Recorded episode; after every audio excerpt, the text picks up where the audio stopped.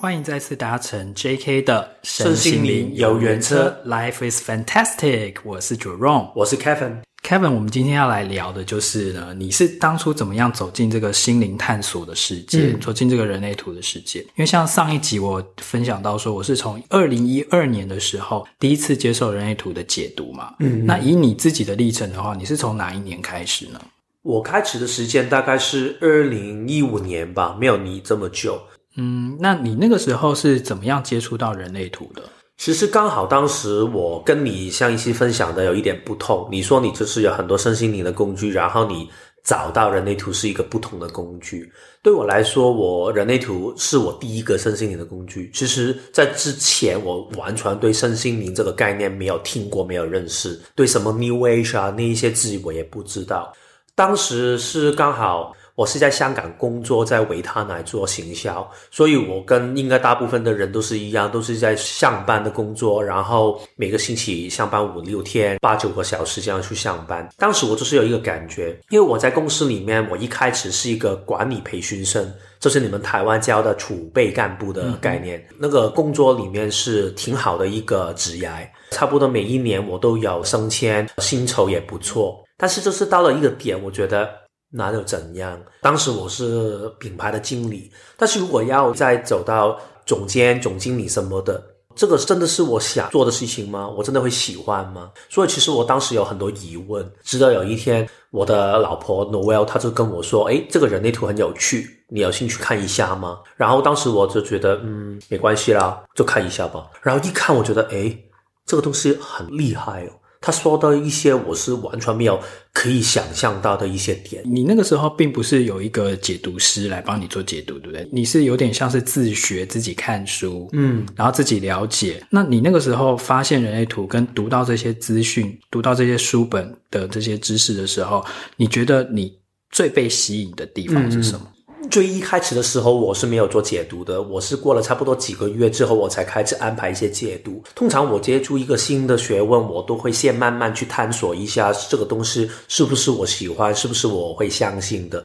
当时第一个感受，我觉得应该跟大部分对人类图有兴趣或者是学过人类图的人应该很像，就是觉得诶很准诶。但是他那个准不是那种概括的准，而是他说到我心底里面一些很深层的东西。他说到我里面一个很想探索的灵魂，但是在我表面的行为里面，我已经失去了这个表现，所以他好像是一个为什么你这么深度的东西，甚至我已经差一点忘记的东西，你都可以说出来，是这一个准让我觉得，诶，这个东西好像真的是有一点的不同，所以我就去看。当时一开始，我先是看一些线上的文章，然后再看书本。这是我们通常会看到那个区分的科学，就好像一本字典的去看一下，然后听一下讲座，然后也做一些解读啦，找人。然后到了差不多八年的时间，我开始下一个阶段的时候，我就去在生活里面尝试去体验一下。因为看书本，它一定会教你一些最基本的技巧嘛，就是如果你是生产者，然后你要回到内在权威，然后你要听荐骨的声音，因为我是荐骨的权威，所以这样的话，我就可以在生活里面尝试实验一下。但是在一开始的实验里面，我觉得没有办法可以实验到，因为我就是自己去尝试一下嘛，摸索一下。所以到了后来，我知道有一个 Marianne，她从美国到台湾去做 immersion。在过去的差不多六到七年的时间，我都没有离开过香港，因为我跟我老婆在养了三头狗狗，然后我们不放心他们留在家里面，我也不想把我的老婆丢在香港自己去跑去玩，所以我一直没有去过旅行。但是那一次，我觉得我一定要去，然后我老婆也很支持我，所以我当时就去。去完之后，我就开始可以掌握到。对，原来见骨回音是怎么一回事？所以对我来说，人类图最吸引我的地方，它是很逻辑性的。但是最重要的是，它里面的东西是可以实验性的，因为它是可以透过你真的活出这个智慧之后，然后那个东西是你可以去相信自己，然后让自己的力量拿回自己的手中，这个是我觉得它最漂亮的地方。嗯哼，所以其实在这个摸索的过程，你刚才提到说，一开始的时候先自学自己读书，然后后来呢，你有到呃台湾来上 Marianne 老师的那个 Immersion 的课程，嗯、然后从那一次来台湾的体验之后，你是不是会对于你跟你自己的身体之间的那个就是拿捏，就是去聆听建国的声音这件事情，其实更上手了？嗯。是啊，但是这个也是一个一步一步要慢慢练习的过程。因为我回到香港的时候，我现在去找我老婆去练习一些最基本的生活里面的一些问答。可能你要不要去示范？甚至我去茶餐厅吃东西，香港茶餐厅大家都听过嘛。嗯，所以我们点菜的时候，我还是会坐在那个地方里面去等那个服务员，服务员，他们走过来去问我问题，我现在去等待。去回应，这个是我一直走过来我用的一个方法。所以透过一次跟一次的练习，在生活里面最简单、最基本的练习之后，用剑骨下的确定会越来越大、越来越大。然后大概差不多我开始运用剑骨半年之后，我就找我老婆问我一个问题，就是想不想离职。当时的那个离职是一个很大的确定，因为我没有下一份工作。这是我们常常说的裸辞，刚好跟 Jerome 的那个经历很像。对，当时因为，但是我有一个问题，是因为我老婆当时没有上班，所以家里面的所有收入来源都是从我自己去撑下来。所以当时如果我要离职的时候，我就要负一个责任，我要允许我不知道什么时候新的工作才会来。所以其实这个是我建股练习里面是最重大的一个里程碑。你真的是完全把所学的东西，就是应用在你的生活里面。像比如说，你刚才讲说，在香港吃茶餐厅的时候，你就坐在那边等等他们来问你，嗯，然后就想说，哇，这个真的是。跟我们印象中香港人的行事风格真的完全不一样，嗯嗯，因为香香港人应该也都是属于那种 go getter 嘛，对啊，就是你就他自己一直去去争啊，去抢啊，去要东西啊，对，然后人家不理你的话，你还要主动去，好像还还要很凶的那种感觉，可是你反而可以真的落实到说好，你就是坐在那边，然后等他们来问你，嗯，因为我记得像 Mary Anne 她以前也有分享说，她自己在落实她的这个人类图去制约的这个过程里面，譬如说她到咖咖啡店里面去点咖啡，嗯，他都是依序这样排队之后，然后可能轮到他了之后，他不会自己主动的上前去说，呃，我要一杯什么拿铁，或我要什么的，他就是会等那个柜台的店员，他忙完了所有的事情之后，然后他才会来问，问说，哎，这位小姐你需要什么？然后那个时候就是，其实这就是一直在落实一个。呃，建骨内在权威或者是一个生产者的这种等待，然后回应，嗯，对，你要等待事情发生，然后人家丢球给你的时候，然后你再做出一个回应，嗯，然后甚至你从一开始从这个点餐的这种小事情开始落实起，到最后一个这么重大的决定，就是要不要离职，嗯，甚至那个时候离职是。你在一个你还必须要肩负家里的一个经济支柱的这个情况之下，然后你还那么有勇气的说好，那我就毅然决然的离职。那当然后面更不用说，你后来还做一个更大的人生的决定，嗯、就是你后来跟罗尔你们决定要搬来台湾住，嗯、就移民到台湾来。对、啊、对，所以这个一步一步其实真的都是非常的把人类图的知识落实在生活中。嗯，对。我觉得好像我们常常说游园车的那个概念，对我来说重要的是里面的过程更好玩。因为在我的体验里面，其实我也是不停的在探索去受证。就算 Marianne 她说的一个用荐骨的方法，这个是它里面的过程，我也不会把所有东西完整的 copy 过来。对。所以在我的练习里面，我一开始当然我要一些参考点，所以我做的事情就是跟你刚才说的差不多，在那个茶餐厅里面我去等。但是如果有去过香港，或者是你住在香港，你肯定知道，在香港，如果你在茶餐厅等的话，没人会理你。然后如果你真的在这里，你可以坚持等到五分钟的话，你会给服务员去骂你，嗯，做这么久干什么？你为什么还不点东西？嗯、然后脏话用广东话骂一次。不行，这样就会有脏话。游园车的概念，我们不可以有脏话，对吗？但是反正他就会说，如果广东话我把一些脏话拿走，他都是说：“喂，等咁耐做乜嘢啊？仲唔嗌？快啲嗌啦！”就是你为什么你为什么要吃什么东西不会自己讲？对啊，还一直坐在那边干？对啊。对啊，所以就是因为他们要饭做饭的很快嘛。所以之后，我开始慢慢去探索一个我自己舒服的方法，因为我察觉到一个点是我不舒服的是，如果我一直坐在那边去等待那个店员走过来的时候，我每一分每一秒的等待都是辛苦的。嗯哼。但是如果我活出自己的时候，我是要自己舒服，是要自己平安的。如果这样的话，我在等待的时候，我根本没有活在当下。我是把那个焦点放在那个人来不来的时候，嗯、这个是违背我本来的信念的。嗯，所以我换到一个比较适合我自己的模式是：为什么我要等待？等待里面，我觉得是有两个最重大的重点。第一个，你是要确定对方的能量是准备好。为什么？因为我们喜欢尊重对方，而且对方准备好的话，那个东西就会流动，它就会很快可以发生。第二个，你去确保自己已经准备好。是两个部分，所以我把它换成一个模式，就是如果你在香港茶餐厅里面，你会看到一个最大最大的点，就是很多人会一坐下，然后手就举起来，声音叫起来，服务员过来一下，嗯，然后就叫那个人，但是他们没有去顾及对方是在做什么。嗯，你幻想一下，如果对方手上面拿着一盘盘的东西，然后你突然叫他过来下单，他肯定会不高兴，对啊，所以他就会反应跟你说。等一下啦，然后如果你是一个吃东西的人，你会觉得，哇，这么没礼貌，我们走。嗯，所有东西都很多冲突，很多不开心的情绪，很多负面的情绪在里面，所以我会换怎么做。我现在不会坐在一个茶餐厅里面坐着干等，我会看一下，留意一下谁会比较现在有闲，然后我会确定，当我看到他的时候，我跟他有一个眼神的接触，然后我就会举一下手。这个做法是，我要确保他是 available，他现在是可以服务我，我才把他叫过来。他叫过来的时候，我几乎差不多九成至一百趴，他们都是很乐意的走过来跟我下单。嗯，这个就是我在生活里面做的一个小的尝试。但是这个小的尝试，我把它用在生活里面所有的世界里面。我在家里面，我跟我老婆，如果家庭相处里面很多冲突，就是。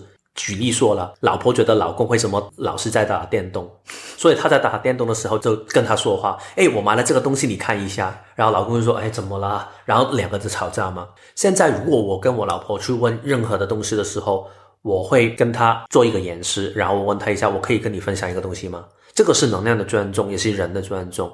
所以我在工作里面，我更会这样做。工作的环境里面最常见的一个就是老板跑过来跟你说。哎，你过来，或者是在自己的位置里面大声喊一下，然后叫，哎，谁谁谁，你过来一下，我要跟你说话。当我学到人类图之后，我再回到职场的时候，我用了一些不同的技巧，我会走到那个人大概一个人的距离的旁边动一下，让他知道我的存在，然后我确定他看到我的时候，我再跟他说，哎，我可以问你一下吗？还是你在忙？你之后可以过来找我。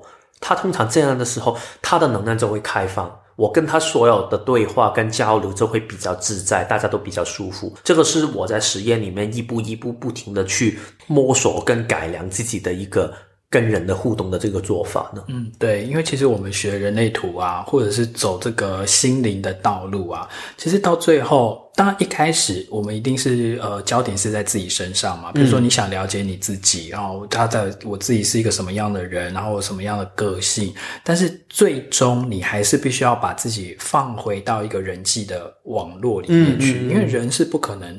遗世而独立，因为现在我们已经不是那种要到呃山洞里面去闭关啊，嗯、然后一辈子都不跟人互动的那种苦修的生活，并不是。所以其实人类图它有一个面向，就是说你要怎么样正确的运用你的能量，然后你要怎么样去跟其他的。呃，不同人的能量去做一个对接，或者是一个相互的互动。嗯，那我觉得像譬如说 Kevin 你刚才分享的那个体验就非常好，就是你会慢慢的去改良，你不会完全的套用说某个人，嗯、譬如说呃 Mary Ann 这种我们眼中的大师或者是大前辈，嗯嗯对他而言行得通的方式，不见得可以原汁原味的套用在你自己的生活上面。所以其实你还是要做出一些的弹性。做出一些就是出自于你自己的一些呃能量运作的一些调整，对，那我就觉得你刚才那个分享其实是非常的生动的，嗯、呃，不管是在职场上或者是在夫妻之间或朋友之间的互动，其实每一个人的能量场，你必须要去尊重对方，对，所以你不要一下子就是用一种很侵入性的方式，嗯、或很压迫性的方式，让人家觉得说被侵犯或不自在。可能就是一个举手啊，或者是先问他说：“哎，你现在有空吗？”嗯，对，其实尤其是生产者跟生产者之间的互动，其实这一个开端，我觉得。会是一个完全打开不同的能量，对啊，的互相的回应，对。那你在一路这个人类图学习的过程当中，你人生的改变其实是非常的明显的嘛，嗯。因为譬如说你离职了，对不对？然后你裸辞了，然后后来你甚至二零二零年的时候，你又呃举家搬到台湾来，对。那你觉得？嗯，目前就从二零一五年一直到现在这五年之间，你学了人类图之后，你觉得你还有哪些改变吗？在你的生活中？其实我觉得对我来说最大的改变是看世界的不同，因为我成长的背景里面，我是我爸妈都是。我们香港叫公务员哦，政府里面工作，对，公务人员，对，所以他们一直做做的事情是非常稳定的，住的地方我没有换很多，然后他们的工作也没有变，所以其实在我的成长里面，我一直看到的是稳定。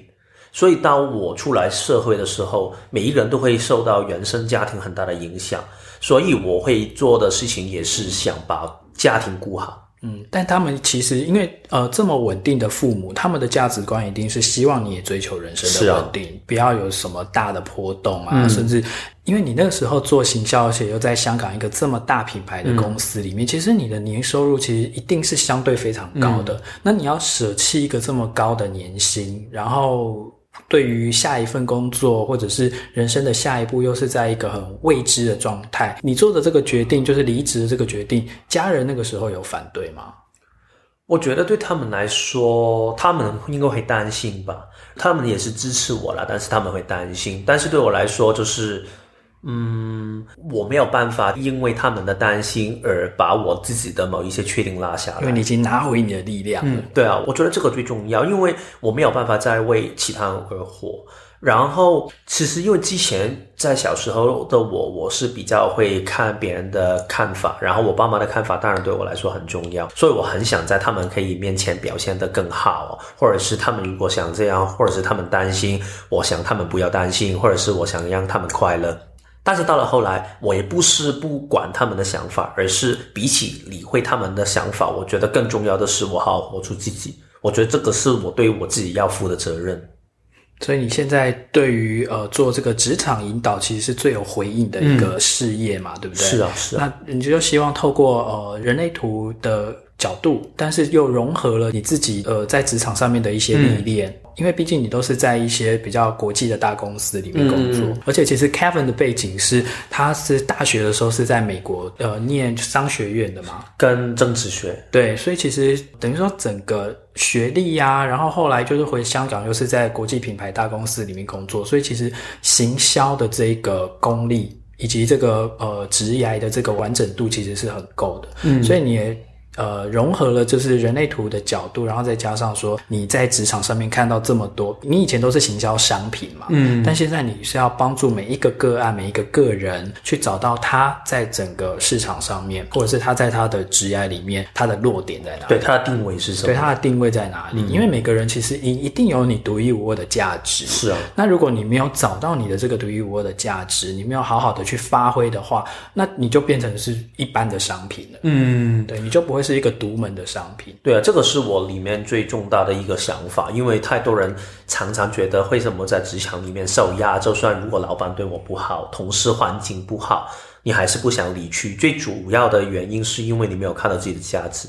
如果你幻想自己是一个独一无二的东西的时候，独一无二的精品的时候，对，精品，对，你就不会觉得自己会给压价。对，但是重点是怎样可以把自己的信心拿回来。然后人类图最厉害的地方，它不是跟你说，对，你要有正向的面向，然后你要相信自己的能力，它不是这样。对，它是让你知道，原来你真的是可以有能力的地方是哪里，你的天赋在哪里，然后你好好活出就可以。对，当然好好活出还是有一个阶段要练习，但是是有方法可以做的。嗯，甚至我觉得呃，当然我们可以讲说说哦，你的优势在哪里？你好好的活出那个最强的那个部分。但是它的另外一面，它的背面就是说，啊、你也必须要去接受你这个设计的局限。嗯，譬如说你这个设计，如果你就是一只呃鸟。那你当然就没有游泳的能力嘛，嗯、或者是你再怎么练游泳，你就是没有鱼游的好啊。嗯、但是你就是要好好的去发挥你的强项，好好的去飞翔，对不对？嗯、好好的去学习飞行的技巧。虽然你天生已经有那方面的一个天赋才华，但不表示说你只能够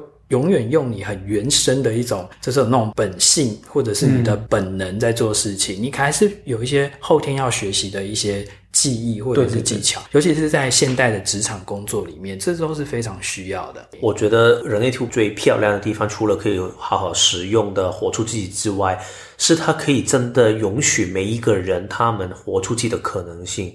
我觉得这个是最漂亮、最漂亮的，因为尤其是在香港，我觉得台北也可能是啦，就是觉得成功只有一套的方法吗。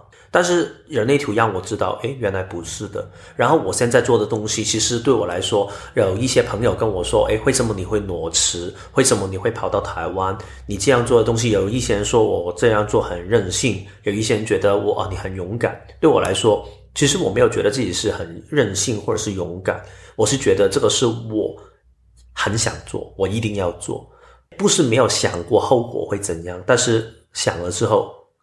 顾不了这么多，我还是要做，因为我想亲身去体验一下，去感受一下。如果按照我的荐骨回应，按照身体给我的讯息，我的权威去下确定的话，我的生命会怎么样？所以当时我一开始裸辞的时候，我是很怕的。我除了很怕是工作什么时候来，我更怕是我没有办法可以用这个方法去继续生活下去。但是之后，我在几个月之后，我又找到一份新的工作，所以我之后我发觉到那个感觉就是，它是一个可靠的。但是这个不可能是你第一次听到人类图，然后觉得啊、哦，我很相信。你一定要一步一步跟你的身体跟它连接在一起，然后你的信任就会来。你下一个确定会比一个确定大，然后到了一个点之后，你会发觉。其实你已经没有在下什么确定，你就是好像 Jerome 常常说的 “go with the flow”，顺流而行而已。对，那你呃，目前照着你建股这样一步一步往前走，嗯、当然我们学人类图，然后照我们自己的内在权威做决定，那个是一个正确的决定。嗯，但正确的决定并不等同于是一个一帆风顺的生活哦。可能你今天的一个正确的决定就是你可能是谈了一场恋爱，但这个恋爱其实并不顺遂。嗯、为什么呢？因为你的荐骨它会引导你的事情，就像我们玩那个游乐设施嘛，一站一站的玩。但是每一次的玩不是都是那种快快乐乐的。对对对对。我们之前有讲过说，它可能是一个刺激的云霄飞车、大怒神，它也可能是一个恐怖的、一个惊吓的，像鬼屋这种东西。但是每一段它都有你这一站要去体验的一个主要的一个课题。嗯、那学完了这个东西，对你来讲就是一个正确的决定。所以你有任何后悔的决定吗？目前为止，或者是说，哎，你你用荐股的决定做下去之后，结果发觉说，哎，怎么跟我原本的期待不一样？嗯，但是其实也许更好，或者是也许就只是不一样。嗯，其实我觉得，所有你刚才说的情绪不安，或者是呃怀疑，跟预期有差别，其实这一些都会发生，但是就是没有那个后悔的感觉，因为对我来说，我就知道。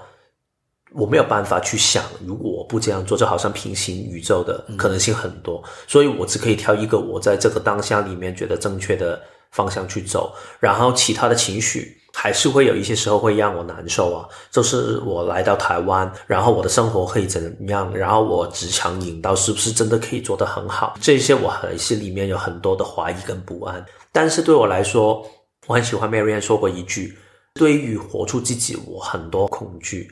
但是我更恐惧，我没有办法可以在这个生命里面好好活出自己，所以这个也是我的信念。后悔没有，但是同时也要接受自己里面有很多嗯种种的不同的情绪跟感受吧。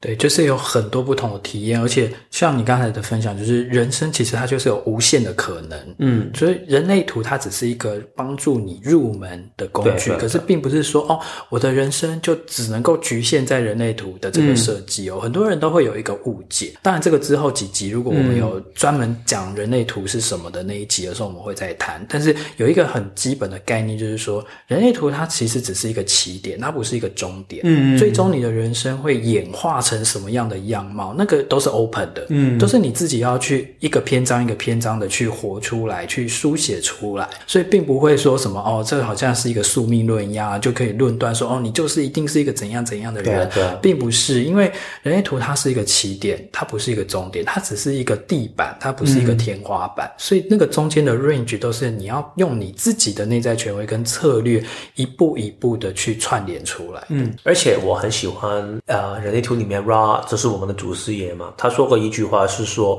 人类图的知识不是我们去用头脑去看完之后吸收进来，然后分析我们自己后的路怎么去走。如果你要知道这一些路的话，可能占星啊，或者是算命会比较是你喜欢的东西。但是人类图他说那个知识是让你身体、让你的潜意识里面去吸收进去的，所以是你的身体听完之后他自己活出来的。换句话说，当我们回到自己的内在权威，我们就会把我们的生命活出来，而不是我们想象一个生命，然后我们把那个生命安排出来。这个是有差别的，所以有一些人问我，现在你到了台湾，你会待多久？你想之后做什么？其实我不知道，因为我就是看生命带我去哪里吧。对，我只可以活出每一个当下我要回应做的事情，然后就让生命自己带着我走。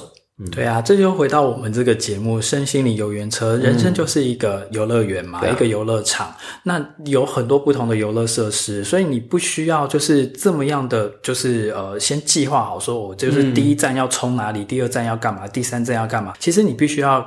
让生命去做那一个安排的动作。嗯，嗯，那有的时候你，譬如说你呃第一站玩某一个游乐设施，然后在那个设施里面，你突然之间，哎可能会听到旁边的人说，哎我下一站我要去排队什么啊、哦，新出了一个什么游戏，好好玩哦，干嘛干嘛。嗯、你可能接受到了这样的一个 sign 之后，哎那你很有回应，然后你的人生就因此诶又跳脱了你原本的计划，然后你又去，就一站一站都会有它的惊喜跟不预期的结果。嗯，对，那就是像呃回到 Kevin 讲的那个。主轴就是说，其实人生就是有无限的可能。你不要用你自己的思维，用你自己的头脑去局限了你的可能性。